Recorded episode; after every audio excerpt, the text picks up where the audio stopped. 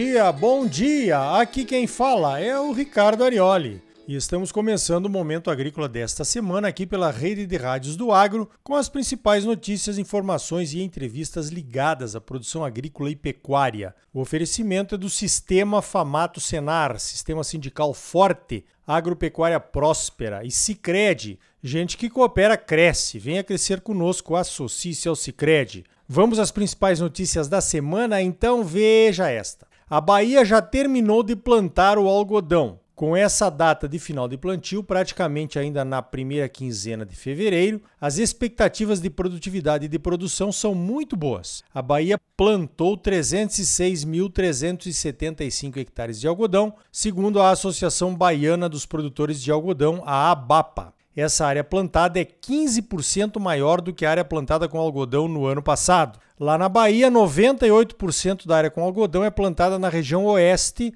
e 2% são plantados na região sudeste. A Bahia deverá produzir 584.311 toneladas de algodão beneficiado em pluma, com uma produtividade esperada de 1.907 quilos por hectare, e mais 741.077 toneladas de caroço de algodão, que é usado para a produção de óleo de algodão e para a alimentação animal.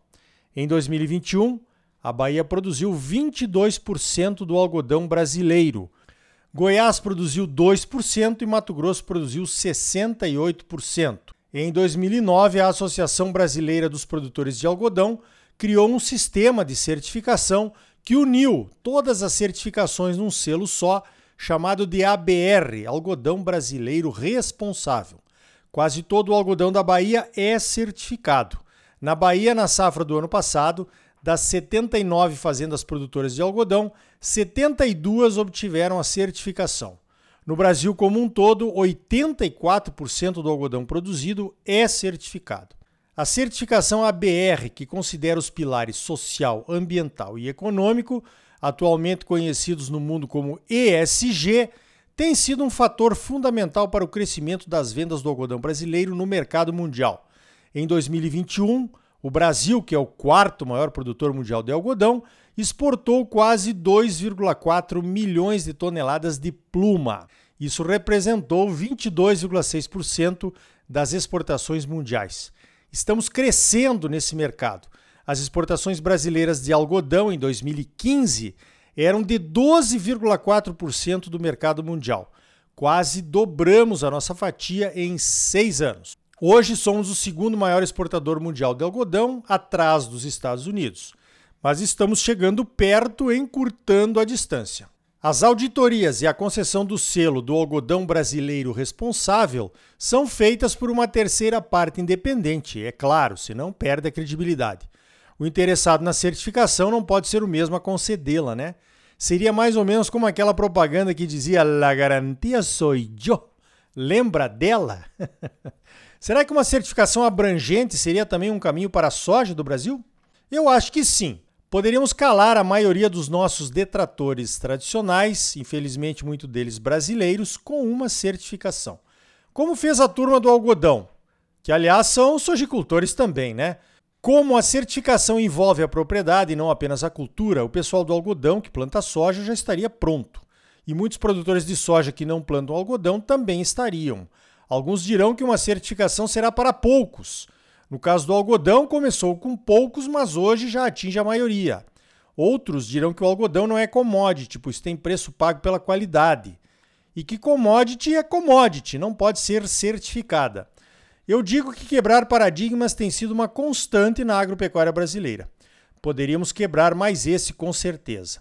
De qualquer forma, acho que seria interessante avaliarmos as possibilidades com a velha matriz fofa: pontos fortes e oportunidades, pontos fracos e ameaças. Veja esta: na visita do presidente Bolsonaro à Rússia, foi anunciado que teremos uma espécie de garantia mínima de fornecimento de cloreto de potássio. Um ótimo resultado da visita, sem dúvida. Os outros exportadores de cloreto de potássio, como a Índia e a China, anunciaram restrições às exportações do produto para garantir seus mercados internos. Outro fornecedor mundial importante, a Bielorrússia, sofre restrições no mercado mundial às suas exportações, um boicote liderado pelos americanos. O governo da Bielorrússia apoia a Rússia e os americanos não perdoam. A empresa BPC da Bielorrússia, que exporta KCl, anunciou nessa semana, na quarta-feira, que provavelmente não poderá cumprir seus contratos de venda de cloreto de potássio com algumas empresas por conta do boicote das sanções americanas. As informações são da equipe da Agriinvest, do meu amigo Marcos Araújo. A BPC entrou para a lista negra americana de empresas. Nenhuma empresa americana poderá comprar produtos da empresa a partir de abril sob pena de multas pesadas. Os Estados Unidos esperam que os países alinhados ao boicote façam o mesmo. A agricultura brasileira é altamente dependente da importação de potássio. Importamos 85% do nosso consumo e 25% vem da Rússia. Pois então, os especialistas em política internacional do Brasil se manifestaram contra a visita do Bolsonaro à Rússia por conta da ameaça de invasão à Ucrânia. Muitos bolsonaristas de carteirinha acham que devemos discriminar mercados comunistas ou socialistas, tanto na compra quanto na venda dos nossos produtos. Eu digo que o Brasil nunca se meteu nesse tipo de conflito e que é bom que continuemos assim. Livre mercado é a palavra de ordem desse governo. Alguns ainda não entenderam o que isso significa e o quanto isso significa. Uma análise minimamente desapaixonada dessas situações mostra que o governo agiu certinho no interesse do principal negócio do Brasil, o agronegócio, indo lá visitar a Rússia. Se fosse diferente, nós já estaríamos com problemas sérios aqui no agro brasileiro. Na briga das grandes potências mundiais e dos candidatos à potência mundial armados até os dentes, seríamos os escudos e os primeiros a levar balaço. Seríamos os primeiros perdedores, para ficar mais claro. O ótimo clipe diário da Acrimate, Associação dos Criadores de Mato Grosso, remete ao site Farm News, que mostra a participação da China nas exportações do agro do Brasil nos meses de janeiro entre 2010 e 2022. As vendas externas do agro brasileiro foram recordes agora em janeiro. Nunca tínhamos vendido tanto neste mês como vendemos em janeiro de 2022. Chegamos a 8,8 bilhões de dólares de exportações do agro só em janeiro. Os dados são da Secretaria de Comércio Exterior, analisados pelo site Farm News. A participação da China nas compras de janeiro foi de 23,6%. Desde 2019, praticamente um quarto do que é exportado em produtos do agronegócio brasileiro vai para a China. Em 2010, esse percentual foi de 3,2%.